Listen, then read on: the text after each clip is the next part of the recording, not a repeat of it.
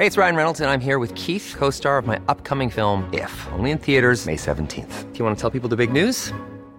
All right, I'll do. Sign up now and you'll get unlimited for $15 a month in six months of Paramount Plus Essential Plan on us. Mintmobile.com slash switch. Upfront payment of $45 equivalent to $15 per month. Unlimited over 40 gigabytes per month. Face lower speeds. Videos at 480p. Active Mint customers by 531.24 get six months of Paramount Plus Essential Plan. Auto renews after six months. Offer ends May 31st, 2024. Separate Paramount Plus registration required. Terms and conditions apply if rated PG.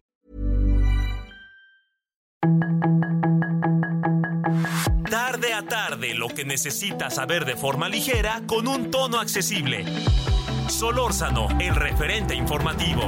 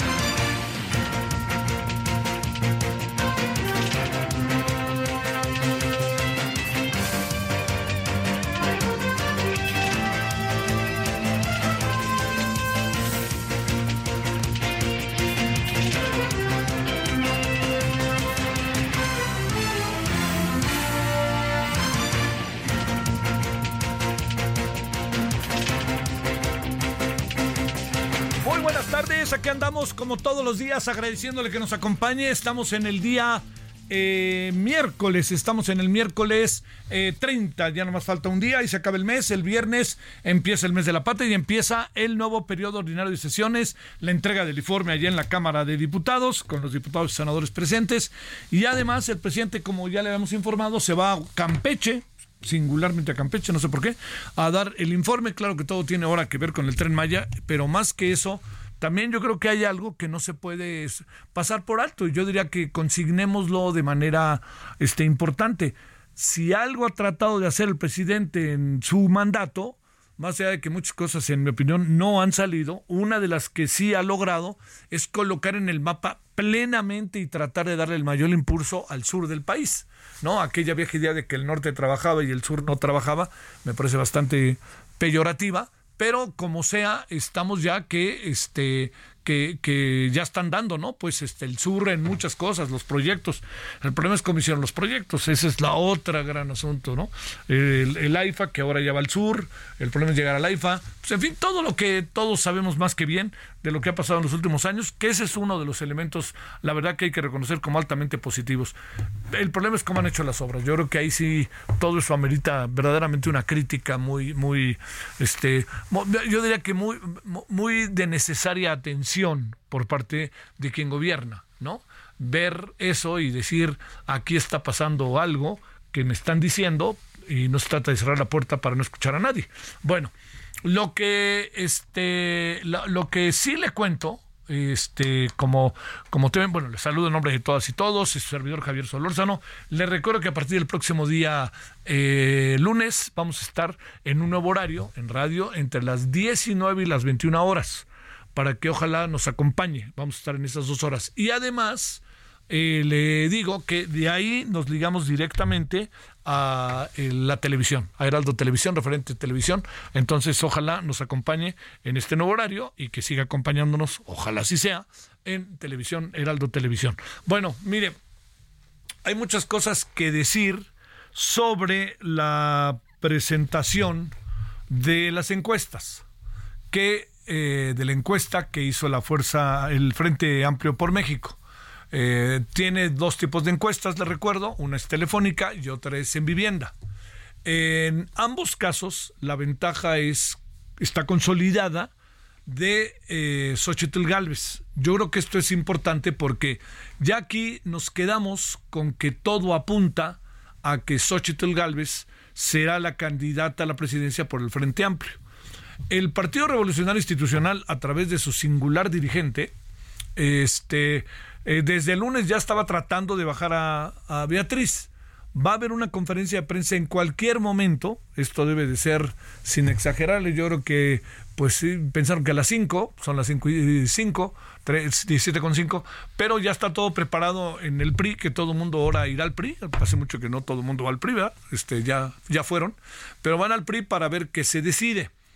¿Cuáles son las opciones que aparecen? Ya nos dirá al rato este Dulce María Sabri Rancho con quien vamos a conversar podría ser una de ellas que el PRI este diga vamos a ir al, al este vamos a ir al a la, a la elección del domingo la segunda es ya ni a la elección nos presentamos, más vale que la cancelen, reconocemos esto que está sucediendo. Le digo que si, si estas encuestas en vivienda y en este, telefónica, las dos encuestas están colocando una ventaja considerable de Xochitl Galvez, pues eh, yo sería la idea de que de cualquier manera llevar a cabo el ejercicio pero habrá quien piense distinto, pero de cualquier manera no creo que vaya a pasar el domingo nada distinto de lo que ya estamos viendo.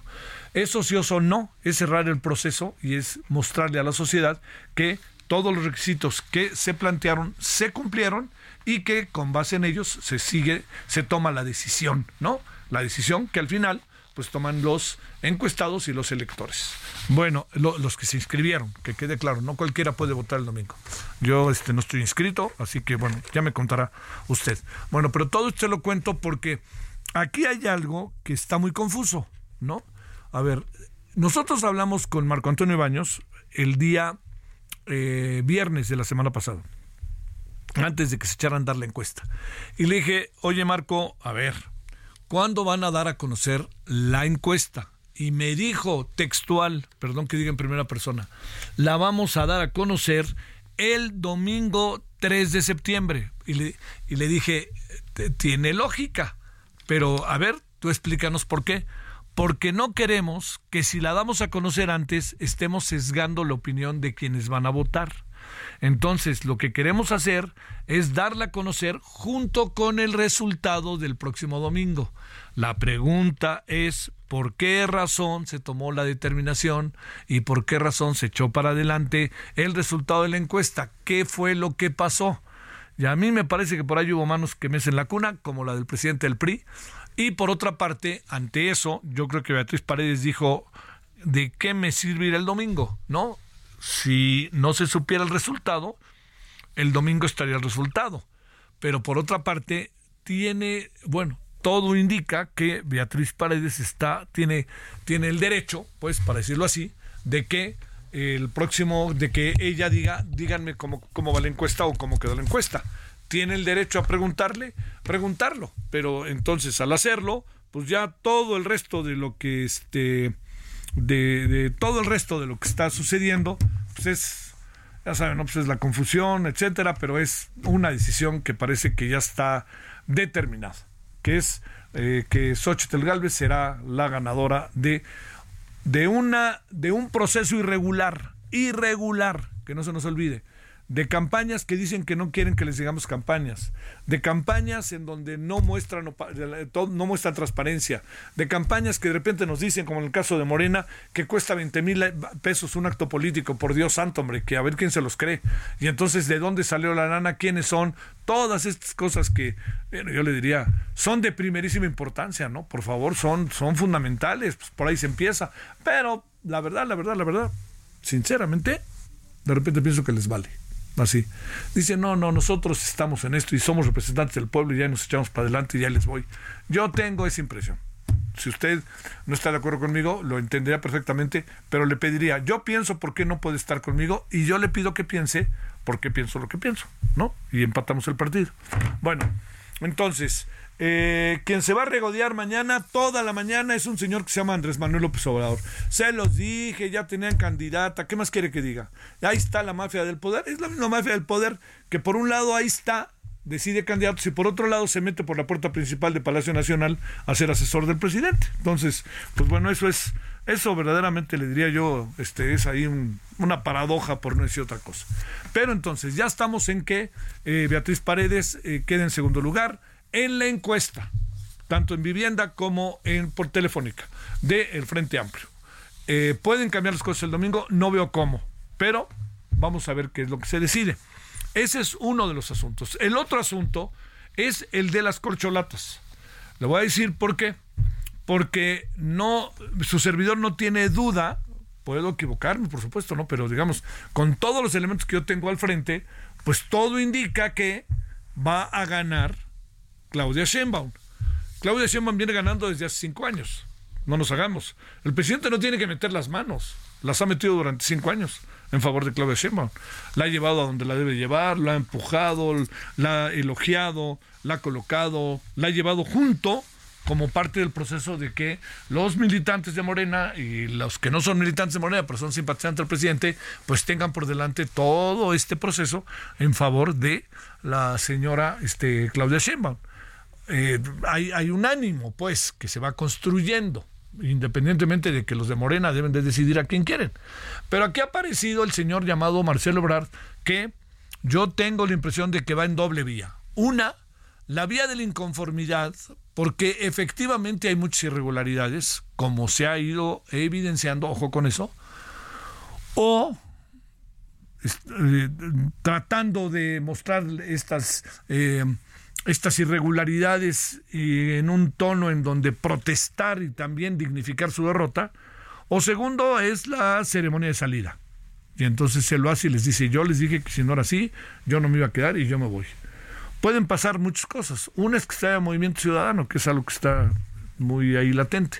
Y entonces pues, le van a hacer el juego al presidente más que a nadie más, porque ya el presidente defiende a Beatriz Paredes y defiende a Beatriz Paredes no para defenderla, sino para desacreditar el proceso, hombre y defiende amor a Movimiento Ciudadano, ¿para qué? Pues para que estén como han estado siempre, sobre todo el señor Dante Delgado, por más que sus cartas sean muy críticas, para estar cerca del presidente al que ha estado cerca toda la vida, uno y otro, otro y uno. Bueno, con todos esos panoramas, lo que es hoy sumamente, eh, me parece importante, como que algo que tenemos que colocar eh, por delante es que eh, lo, importante ahora, lo relevante es qué fregados va a pasar con las corcholatas, ¿no? Es, yo estoy seguro que va a ganar Claudia Sheinbaum, pero ¿cómo va a quedar el señor llamado Marcelo Obrar? ¿En, qué términos va a quedar todo este asunto? Bueno, esto es eh, donde se concentra hoy buena parte de la información, sobre todo porque desde media mañana se dio a conocer el resultado y se hizo público y además pues genera todo lo que usted y yo sabemos de, de, atención y especulación. Bueno, entonces, si le parece, nos vamos a ir para tratar de leer los muchos escenarios que hay de lo que está pasando.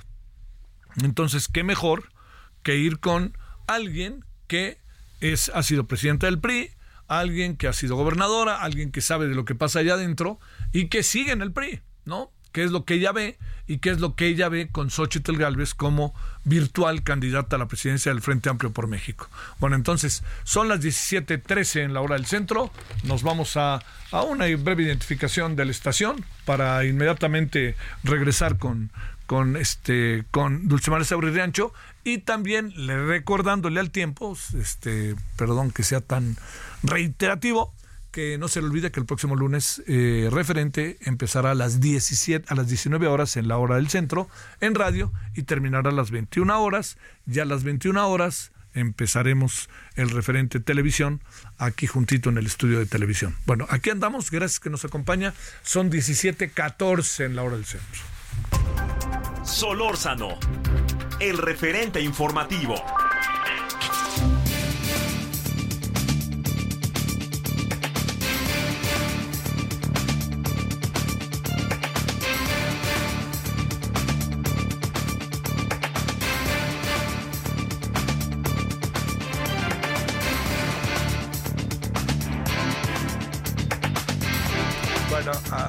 Aquí estamos eh, de vuelta. Es cuestión de que en cualquier momento, quizás sí, quizá no, este, podamos conversar con eh, Dulce María Sabrerancho. Lo que sabe que hay que seguir también son los pasos de los diferentes eh, actores políticos. Eh, le digo, el, Movimiento Ciudadano anda entre varias aristas, ¿no? No quiere nada con el PRI, lo que hace pensar que si no quiere nada con el PRI, pues está clarísimo que no va a, este, a ir con, con Xochitl, mientras siempre y cuando esté ahí el PRI, o quién sabe cómo le haga. Y viene también la otra rebatinga, ¿no? La rebatinga de los innumerables cargos que van a estar en juego este, a partir del año que entra en las elecciones. Bueno, 17.15 en la hora del centro. Eh, vámonos ya, estamos con Dulce María Sauri Riancho. Ella es eh, ex dirigente del PRI, ex gobernadora. Me parece una política muy perspicaz y capaz. Y escuchemos qué es lo que pasa, ¿no? Bueno, Dulce María, ¿cómo has estado? Gracias por tu tiempo. Buenas tardes. Muy buenas tardes, con el gusto de escucharte, Javier. Oye, Dulce María, a ver, tus primeras impresiones, más allá de la conferencia que va a ofrecer en cualquier momento tu partido, están ahí ya hasta los micrófonos puestos. Más allá de lo que se decide ahí, ¿cuáles son tus primeras reflexiones sobre lo que está pasando? Y sobre también lo que pasó el lunes, que de alguna manera estaba ya bajando el presidente del partido a Beatriz Paredes. A ver, para mí, desde la primera declaración, ha sido una enorme preocupación, porque me parece que el presidente del Comité Nacional del PRI y en general los dirigentes de los partidos políticos no se pueden confundir. Este no es un proceso de partidos, es un proceso de la ciudadanía que, que los partidos políticos y las organizaciones sociales pudieron facilitar la participación ciudadana y está en marcha todavía el proceso. Y haber salido el lunes a decir que la aspirante más relacionada con nosotros, con, el PRI, iba abajo en unas encuestas desconocidas más que o conocidas más solamente por él, me pareció absolutamente desafortunado. Desafortunado para el, para el proceso en primerísimo lugar, pero también de una enorme ingratitud hacia Beatriz Paredes. Oye, eh, a ver, este, Dulce María, eh, híjole, ¿cómo, quedan las cosas? Este, eh, ¿Por qué adelantar las encuestas? Y el Marco Baños, Dulce María, nos dijo la semana, el viernes pasado, que las darían a conocer al mismo momento que el resultado para evitar sesgos, etcétera, etcétera, en los que, en las personas que se inscribieron para votar, los dos millones de personas. ¿Qué, qué supones que a todo lo apresuró? A ver, mira, yo no puedo más que remitirme a lo que dice el comunicado del Comité Nacional Organizador y habla que a solicitud de los partidos políticos, los tres partidos, pero también la parte ciudadana del Comité Organizador, que son siete de trece, o sea, la mitad, este eh, más uno es comité organiza, es comité ciudadano. Bueno, deben haber tenido razones para eh, atender esta solicitud de los partidos políticos, porque desde que se expidió la convocatoria, se quedó claramente establecido que la noche del 3 de septiembre conjuntamente se darían los resultados, tal como señaló Marcos Baños, lo que acabas de decir. ¿Por qué razón? Por lógica elemental. Tú no puedes ir a votar sabiendo que previamente hay una persona ganadora. O sea, hay un sesgo allá que, que pues, pues, que era, era absolutamente indeseable, ¿no? Entonces, yo creo que estamos en espera de una explicación plausible de por qué el Comité Nacional Organizador aceptó esta demanda de los partidos políticos. Claro, tienes toda la razón. Dulce María, eh, ¿serías de la idea de cancelar el proceso del domingo o no? Si nos atenemos a estos resultados. Absolutamente no. Yo considero que el proceso debe culminar en los términos de la convocatoria, aun cuando haya sido vulnerado, eh, eh, eh, la parte correspondiente a los resultados de los sondeos. hay más de 2.300.000 personas en aptitud de votar. ¿Cuántas se van a quedar tristes y decepcionadas por todo este, permíteme la expresión, Javier, cochinero de estas últimas 48 horas, no lo sé. Pero yo por mi parte, y espero que mm, pues muchas personas aquí en Yucatán vamos a estar el domingo en el centro eh, de votación que nos corresponda para emitir mi, voluntad en la boleta que me van a dar. Pase lo que pase. Fíjate, perdóname que me, que me suba, como dicen a tu expresión, pero yo pienso igual que tú. Dulce María, porque además le da, le da una legitimidad al proceso y, y, además, pues bueno, hay cosas que hizo el frente que no hizo Morena, ¿no? Las corcholatas, por ejemplo, debatir y colocar a los candidatos luego, luego, luego, casi que en la, este, en la línea de batalla, pero eso, pues ahorita con estas 48 horas de cochinero, pues yo diría, pues de qué se trata, ¿no? Y empezando, perdón, por el presidente del Partido Revolucionario Institucional, ¿no? Pues, pues, pues, pues, él es el que detona todo esto, lamentablemente, ¿no? O sea, eh, eh, digo, íbamos también déjame decirte, yo el sábado pasado, de, cuando terminó el foro de Mérida, estaba como en una nube de felicidad. Me acerqué al presidente del partido, a la secretaria general, le dice, y les dije, me da mucho gusto cómo ha estado participando el PRI en este proceso. 48 horas después, como los sapos, me tuve que tragar mis palabras. Sí. ¿Mm? Oye, a ver, déjame plantearte ahí asuntos. ¿Qué, qué alcanzas a ver? ¿Qué alcanzas a de lo que está sucediendo en, en las corcholatas? Y también a un Marcelo Obrar que yo digo anda entre dignificando su derrota o anda también entre este eh, en la ceremonia del rompimiento.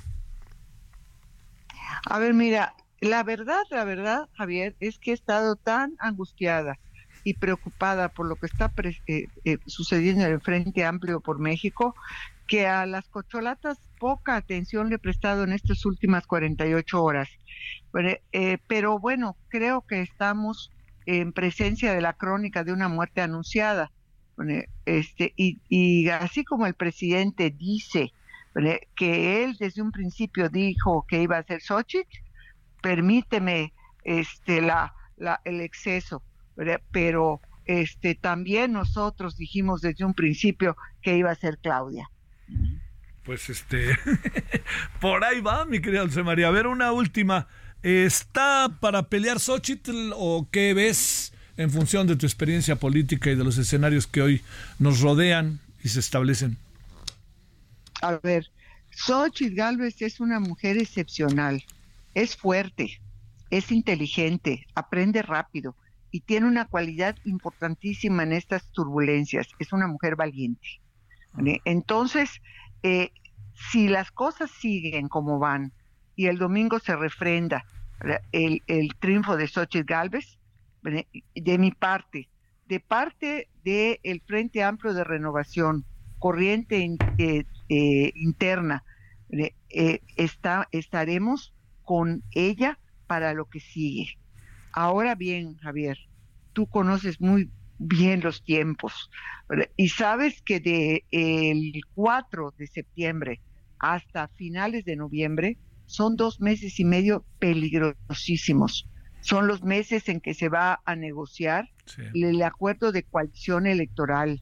Son los meses en los que vienen las presiones ya de las precandidaturas, no solo a la presidencia de la República, sino a las nueve gubernaturas y a la jefatura de gobierno de la Ciudad de México.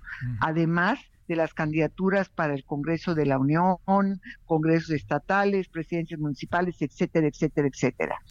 Entonces, hay que prepararse electoralmente, sí, pero también con un ánimo renovado, porque si vamos a hacer política como dijo Beatriz Paredes el sábado pasado, de la misma manera eh, que se ha hecho, uso su adjetivo que me gustó mucho, estamos jodidos. Y yo no quiero que estemos así. ¿Quién va a ganar en Yucatán, Dulce María Sauri Rancho? Va a ganar la opción libertaria y democratizadora de Yucatán, que estoy segura que no es morena. Este, pues este se ve cerca el, el quién puede ser el candidato de Morena, ¿no? De, de, quién puede ser el candidato de, en este caso, del Partido de Acción Nacional, ¿verdad? A ver, mira, es carrera parejera. Sí. ¿eh? Eh, Yucatán había sido un estado bipartidista hasta 2021 en que se volvió de tres partes. Sí. eh, va a volver a ser bipartidista, solo que en vez del PRI va a ser Morena el segundo actor. Eh, entonces aquí en Yucatán el PRI es auténticamente la bisagra. Dulce María, te mando un gran saludo y mi agradecimiento que estuviste con nosotros. Igualmente para ti, Javier. Hasta pronto. Hasta pronto, gracias. Pausa.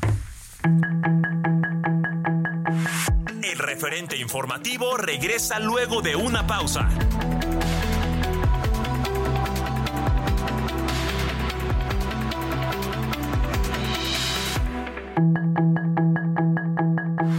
Estamos de regreso con el referente informativo.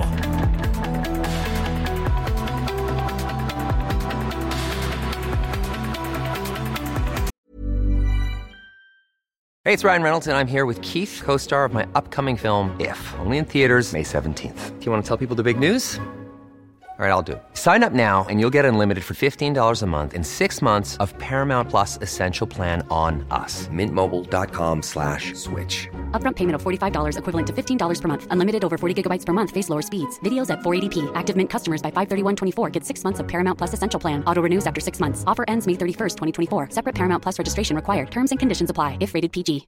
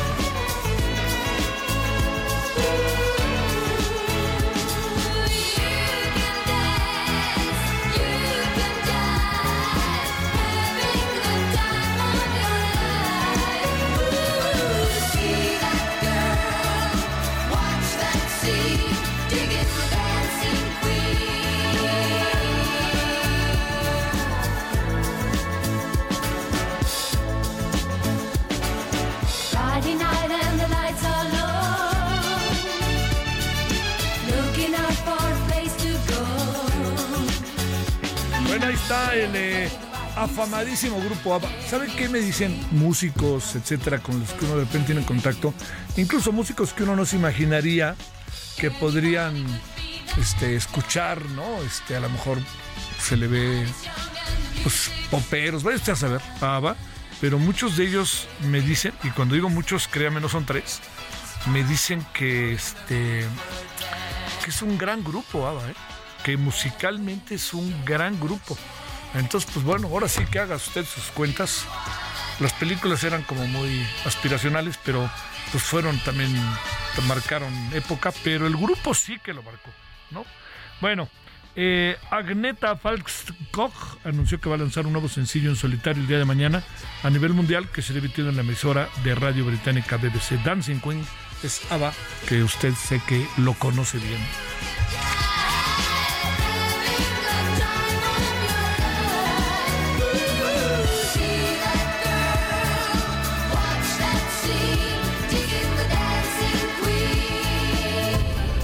Solórzano, el referente informativo.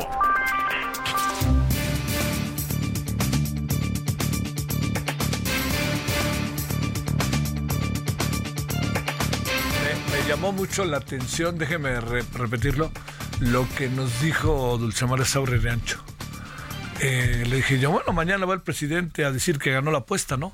Pues claro, él va a decir que ganó la apuesta mañana y nosotros también hace cinco años dijimos que iba a ser Claudia Sheinbaum, entonces también ganamos la apuesta, ¿no?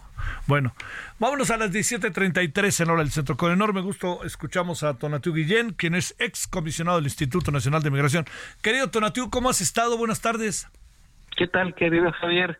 Eh, bien y muy contento de saludarte, te agradezco. Siempre es un gusto. Oye, que, a ver, ni hablar, mi querido Tonatiu, sabes que te vamos a dar ahí un un, un, un, sablazo, como luego se dice. ¿Cómo ves el tema de lo de me importa en verdad, te lo digo sinceramente mucho tu opinión, el tema de lo de Xochitl y Beatriz que se dio el día de hoy. Pues el escenario lo veo positivo en general por el lado de que vaya construyéndose una alternativa clara frente a las a los tonos avasallantes que tiene Morena y el presidente. Entonces, desde el punto de vista de construir alternativas, eh, lo encuentro pues interesante, importante para el país y ojalá maduren las trayectorias de manera de manera civilizada y, y, superemos los riesgos que tenemos de retrocesos democráticos que no son menores. Creo que eso es lo que está más en el en el escenario de riesgos, Javier. Es lo que es lo, es lo que está ahí, ¿no? Diría yo como un eje, ¿no? Oye, bueno, Tonatio, a ver, entremos en el tema. Este, a ver, primero, ¿qué piensas de toda esta campaña de este de los candidatos en Estados Unidos que nos traen y nos colocan en la mira? Es, es lamentablemente eh, una inercia que ya está muy marcada, muy fuerte en el debate político de Estados Unidos, por lo menos desde 2015. Eh, el gran creador, impulsor de, de la migración como supuesta amenaza a, al gobierno de Estados Unidos. ¿Te escuchamos? ¿Te escuchamos? Bueno, hay un ruido. No, a ver. Ah, a ver, ahí estuvo, para que nos pongamos a las vivas. Este, ahí le, ahí, le encargo, a ver, este, a ver, eh, algo pasó. Hoy estamos ya de nuevo. A ver, estamos con Tonatu Guillén, que tuvo ahí, como usted escuchó, estábamos conversando con él y apareció ahí un ruido, este, que impidió continuar con la conversación. Estábamos hablando de lo que pasa en Estados Unidos con los republicanos que han colocado de manera muy este, directa a la migración, algunos de los candidatos de manera directa, eh, le diría yo, a todo lo que tiene que ver con la migración mexicana, ¿no? La migración centroamericana mexicana y las medidas que se están tomando, más allá de las boyas, ¿no? Se están tomando toda una serie de medidas como para que nosotros podamos darnos una idea. Para que se dé una idea, son medidas este, que, pues, si algo son, son adversas, son eh, rudas y son lamentables, ¿no? Pero bueno, estábamos en eso. Y si no te importa, Tonatiu, vamos de nuevo a la pregunta que era, ¿cómo ves lo que está pasando con los, este, los precandidatos republicanos a la presidencia de Estados Unidos. Justo el, el punto, Javier, es que en esta campaña y desde 2015, eh, en especial el Partido Republicano y como herencia sobre todo de la campaña de Trump en 2016, hicieron de la migración y de los solicitantes de refugio una supuesta amenaza a la seguridad nacional de Estados Unidos, a, la responsabilidad de cuánto crimen hubiera por ahí y en fin cualquier disfunción, incluso económica, laboral, eh, la cargaron hacia migrantes y construyeron todo este escenario pues racista y xenófobo que lamentablemente eh, ha perdurado, que no se ha corregido eh, en el en el debate político y que ahora entre los candidatos y precandidatos, pues al lado de Trump, cada quien quiere ser el más el más golpeador, el más eh, agresivo, eh, para ganar esos supuestos puntos en ese mapa ideológico radicalizado.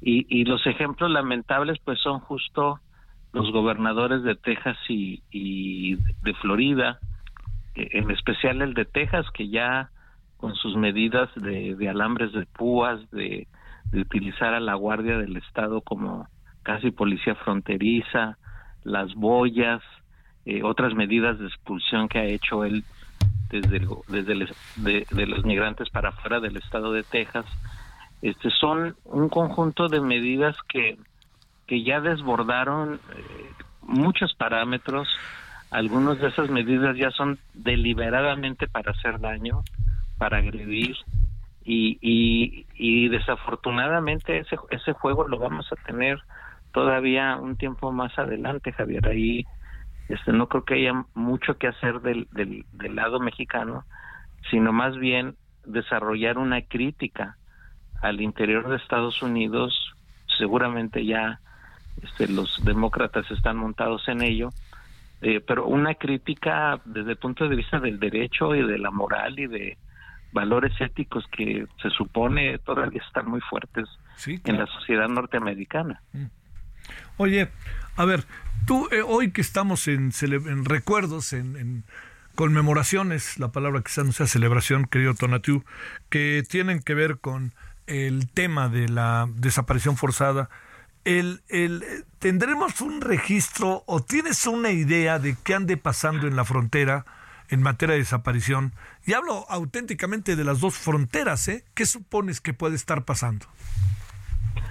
Desafortunadamente no tenemos estadísticas ni fuentes, incluso ni instituciones con capacidad para siquiera hacer el monitoreo correcto de desapariciones, Javier. Eh, me ha tocado este pues de cerca en algún momento ver a, madres de, o padres o familiares de personas desaparecidas en, en el proceso migratorio. Especialmente recordarás pues las las primeras caravanas, aquellas que se hicieron este desde Centroamérica tenían el propósito de de, de presentar y representar a los familiares de personas que han desaparecido en su trayecto migratorio. Y, y, desafortunadamente, Javier, han pasado años y años y, y no tenemos ninguna claridad. Esa es la verdad. Y, cuando quisiéramos preguntar por cifras, pues no, no hay la estadística adecuada. Lo, lo más crudo con lo que nos encontramos en este eh, mapa trágico, pues es cuando definitivamente se encuentran personas fallecidas por muy distintos motivos en el tránsito migratorio. Pero esa es, ese es el, la cifra horrenda, pero es el número más, más en firme de lo que podemos este, aludir. Y, desapariciones en, en genérico, pues ya se combina con otros eventos criminales en las fronteras. Y por ejemplo, algo que no hemos hecho tampoco bien es el, en el caso de fallecimientos y muertes en distintos escenarios, pues es, son las morgues en, en la frontera. Ni siquiera tenemos este, el balance adecuado de, de, de quiénes son, de, de dónde proceden, condiciones. Entonces hay, hay, hay no solo cifras negras, sino procesos muy oscuros para, para lograr llegar a, a un dato. Y entonces seguimos lamentando, lamentando, pero no tenemos realmente una estructura de Estado que, que nos conduzca primero a, entender la dinámica y sus, sus dimensiones y después a evitarlo. Ahí ahí estamos estamos este eh, pues con grandes retrasos, para decirlo muy suavemente. Es cada vez más multinacional la migración, ¿verdad? Que viene a México para pasar a Estados Unidos o que incluso toman como destino México, ¿verdad, Tonatiu? ese, el flujo, Javier, este, en los últimos dos años en especial, eh, 22 y lo que va de 23, no, no creció en diversidad, porque cada año eh, en, los, en, en, el último periodo, pues puedes encontrar que arribó a la frontera sur de Estados Unidos más de 100 nacionalidades. Entonces eso nos da el tamaño del, del espectro de orígenes, que es increíble. Pero lo cierto es que esas nacionalidades pueden ser dos casos, tres casos, cinco casos. Y, y los últimos dos años se concentraron eh, diversidades y orígenes que no teníamos de esa escala. Para dar ejemplos muy puntuales, no teníamos la escala de los venezolanos, que crecieron de manera impresionante, aunque hubiera una historia venezolana de, de tránsito, no teníamos para nada la escala de los nicaragüenses, aunque también pudo haber antecedentes, eh, o, de los cubanos o de haitianos, que no es que sean nuevos, pero en su dimensión en los años sobre todo 22, desbordó con mucho cualquier expectativa previa. Eh, hubo un momento, Javier, que, que, que sumados eh, eh, Honduras, El Salvador y Guatemala, era un número inferior al que desplegaron la movilidad de Venezuela por solita, la de la de Cuba o la de Nicaragua. Oh. Hubo, así un, último tramo del 22 impresionante de en esos orígenes. Entonces sí sí en diversidades a lo mejor este de nacionalidades los números no van a cambiar mucho porque sí son decenas y decenas de nacionalidades en movimiento, pero en sus escalas tenemos novedades súper importantes como las que estoy comentando y a los que se agrega también la, nueva escala de los mexicanos, Javier. o, otra vez ya estamos en movimiento y somos poco más de un tercio de ese total este tan diverso y grande que, tuvimos y hemos tenido en el año 22 y 23. Por más obvio que sea, Tonatiuh, ¿qué supones que anda pasando en el país que se intensifica la migración mexicana? Ah, hay, hay dos grandes factores, Javier. Uno fue eh, los costos económicos de la pandemia. Hubo desajustes regionales en, en, los ingresos, en los empleos. Algunos eh, se pudieron reparar relativamente pronto, otros no. Pero el hecho es que el plan B de ingreso para las familias, sobre todo las que ya tenían algún antecedente migratorio, pues fue volver a migrar, fue volver a acudir a, a los migrantes. Mm. Entonces el, el, el, balance económico de la pandemia en relación a, a, ingresos y mercados laborales tiene un efecto en el nuevo flujo. Y el otro flujo, el otro componente es el más dramático, que son, que, que tampoco lo teníamos en esa escala, y que son las familias, porque ya hablamos aquí de, de de grupos familiares desplazadas por violencia e inseguridad, especialmente de estados como Guerrero, Michoacán, Zacatecas, parte de Chiapas y Oaxaca, que se convirtió en otro flujo. Sí. Y, al que al que literalmente son nuestros refugiados. De las personas mexicanas intentando refugio en Estados Unidos y que es el otro componente del que hablamos muy poco, pero que también ya en la suma de movilidades pues eh, integra este total de del nuevo despegue de, la movilidad mexicana hacia Estados Unidos. Oye, y este y son familias enteras, ¿verdad? Correcto. Mm. Sí, es, es, es, es muy dramático y, muy evidente, incluso uno recorre los, los albergues en Tijuana o en Juárez hacia el, hacia el Golfo de las ciudades fronterizas y, hasta hace no mucho tiempo, hace dos, tres años, eh, predominaba el flujo extranjero.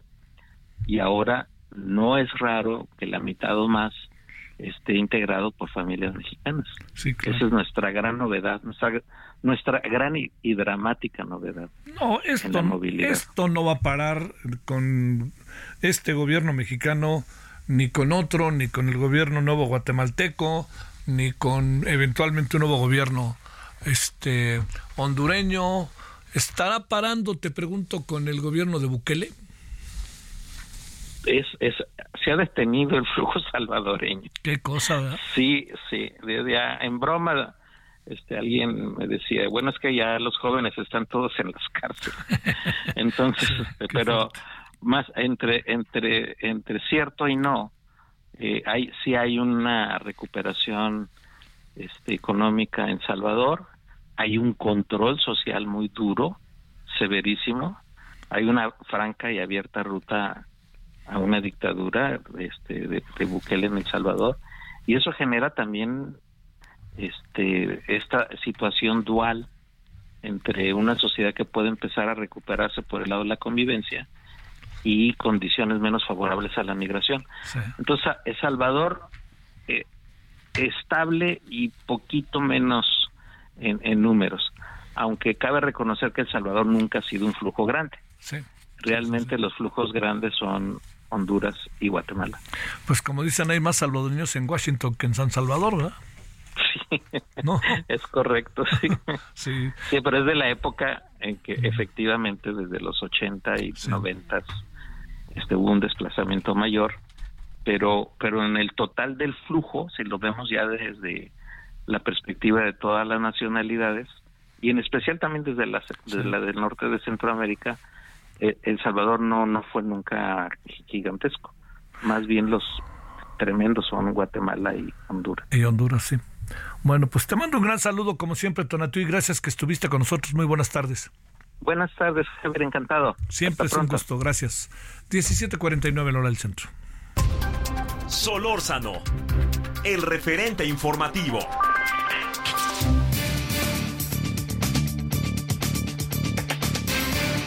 Bueno, eh, le agradecemos a Juan Espíndola Mata, académico del Instituto de Investigaciones Filosóficas allá en la UNAM. Eh, con este particularmente temas en los que él ha estado trabajando en la ética aplicada y coautor, este es uno de los motivos por los cuales le pedimos que nos tomara la llamada, Verdad, Justicia y Memoria, Derechos Humanos y Justicia Transicional, transicional, perdóneme, en México. Juan, gracias que estás con nosotros. ¿Cómo te ha ido? Buenas tardes. ¿Qué tal, Javier? Buenas tardes. Muchas gracias por la invitación. Al contrario. A ver, ¿de qué se trata este libro? que tienes coautoría con Marcela Serrano. ¿De qué, de qué, es decir, por dónde ubicarlo en los tiempos de ahora, ¿no? De desplazados, ahorita hablábamos de migración, refugiados, derechos humanos, eh, libertad de expresión, etcétera. Bueno, mira, la, el libro es en realidad eh, se empezó a gestar desde hace desde hace ya varios años y en fin eh, ocurrieron muchas cosas entre ellas la pandemia. Pero bueno, nosotros cuando lo empezamos a, a, pensar la idea era que abonara a la discusión sobre la justicia transicional. La, la, idea era que, que aportara ideas, que aportara eh, eh, puntos de vista sobre la implementación de un programa de justicia transicional. No, cuando inició esta administración habíamos muchos que teníamos muchas eh, muy altas expectativas sobre la posibilidad de que se implementara un proceso de justicia transicional entonces estas eh, son eran elementos para para y, siguen siendo ¿no? elementos para tratar de, de, de, hacer realidad ese este programa de justicia transicional entonces un poco la idea es aportar al debate, aportar a, las ideas para la política pública de justicia transicional. Entonces el espíritu del libro es, ese. Ahora, en un país como este, ¿qué acaba pasando? No, estoy pensando, Juan, en todo lo que a lo largo de varios años fueron sumando y de repente mira lo que vinimos a enfrentar, ¿no? Sí, sí, ah, absolutamente. Un, poco la, idea, un poco la, idea de la justicia transicional es, es tratar de contribuir a hacer frente a estos problemas eh, como los que estamos viviendo en México, de hacer frente a alegados de violencia extraordinaria, eh, de violaciones de derechos humanos eh, a, escala masiva y un poco lamentablemente esto es un poco un poco la, la idea del libro es mostrar cómo bueno no no, nunca es fácil implementar estos programas, estos programas en ningún país lo es, pero particularmente en México, la, complejidad de la violencia, la escala de la violencia, el tipo de violencia, pues es todavía más difícil, ¿no? Y, y un poco lo, digamos, el, el, libro está integrado por, varios capítulos, los autores tienen perspectivas distintas, pero creo que sí hay un poco una idea de que de que pues nos estamos quedando cortos, ¿no? Hace falta implementar programas de justicia transicional, pero también de otros tipos de construcción de paz, etcétera. Entonces, efectivamente es muy compleja, es muy complejo el problema, eh, muy complejo el problema que tenemos. Lo que nos cruza de cabo a rabo es la inseguridad, ¿verdad? Sí, sí, absolutamente, ¿no? Y, y, bueno, un poco eso, la, justicia transicional puede hacer su puede hacer su contribución para atajar estos problemas, pero digo, desde luego no es no es la única la única receta, digamos. Sí, sí, sí, que sí, claro. Eh, hay para cerrar, Juan, una conciencia entre la en la gobernabilidad y entre los gobernantes sobre estos temas transicional, transicionales, sobre estos temas que vayan a más, más allá de una administración, sino que sean transeccionales, que sean políticas de Estado, etcétera, ¿o no? Pues mira, no, la, la verdad es que la justicia, digamos, cuando se empezó a hablar de justicia transicional en, en este país, eh, eh estamos hablando de 2000, Fox fue el primero que, digamos, la puso, puso el, el, el, concepto y el tema en, en la mesa. Y pues desde entonces para acá, lo que hemos visto es que, digamos, se, se, entusiasman las élites, los, este, los gobernantes con el, con, el, con el proyecto, pero luego lo dejan votado, luego viene otra administración y no se interesa en lo absoluto, luego llega otra como esta que inicia, arranca diciendo ahora sí lo vamos a hacer, y pues está acabando la administración y, y otra vez parece que todo se quedó en buenas intenciones, en un proyecto que pudo haber sido, pero que claramente eh, pues no ha sido, ¿no? Que ese es el asunto. Oye, ¿qué? ¿Cómo se consigue el libro? ¿Lo van a presentar y estas cosas que siempre sirven, no, mi querido Juan, para la difusión? Sí, sí, claro. Mira, el, el, libro está disponible, está, editado por el Colegio de México. Entonces, desde luego, es, se consigue en el, en el colegio. Hay otras librerías que probablemente también lo tienen, como el Fondo de Cultura, algunas librerías comerciales también lo tendrán. El lugar seguro es el, Colegio de México. y, y, también estamos planeando, eh, ya, ya tuvimos de hecho una presentación en el, en el propio colegio, pero también tendremos otra en, en septiembre, el 28 de septiembre, de hecho, para los interesados, por ahí de las 6, eh, y, y, en la UNAM, en, la institución todavía, el lugar exacto en la UNAM está por definirse, pero ahí será. Oye. Abierto a todo el público. Y para cerrar, pues ahí los vemos en la Feria del Libro de Guadalajara, quisiera pensar, Juan. Sí, vamos a intentar estar ahí. te mando un gran saludo y gracias. Muchísimas gracias, que estés bien. Tú mucho mejor, gracias. Bueno, 21 horas en hora del centro, ahí le esperamos en Heraldo Televisión, el referente de la noche. Adiós. Hasta aquí Solórzano, el referente informativo.